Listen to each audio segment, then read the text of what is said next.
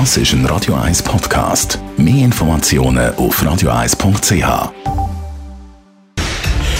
Radio 1 Feed statt fertig. Mit dem Personal Trainer Rolf Martin wird Ihnen präsentiert von Swiss Ablation. Ihre Herzrhythmus-Spezialisten im Puls 5 Zürich. Mehr Infos unter swiss-ablation.com.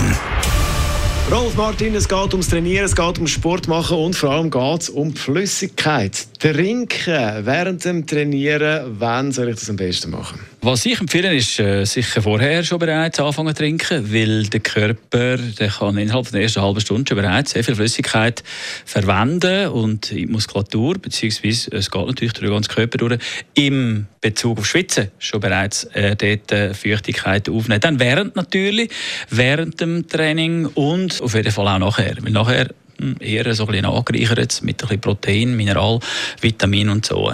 Also konstant, würde ich sagen. Also man kann eigentlich nicht zu viel trinken fast.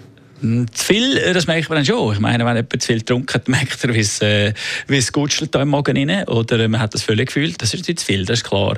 Aber äh, immer wieder einen Schluck nehmen zwischendurch und du hast nie ein Problem. Das erste Anzeichen für äh, Flüssigkeitsmangel wäre Kopfweh. Da muss man sich bewusst sein, viele Leute, die Kopfweh haben, die sind äh, dringend aufgefordert, äh, gerade etwas zu trinken.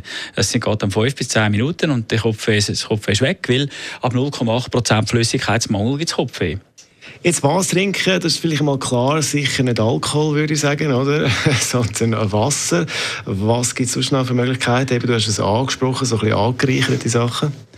Äh, ja, das wären die, die klassischen Sportdrinks, äh, was sicher wichtig ist bei den Läufern, Velofahrern, also Ausdauersportler, wegen Glucose, Natrium braucht der Körper, natürlich Calcium, Magnesium, also eigentlich eine Suppe, wenn du so willst, würde auch schon sehr viel bringen.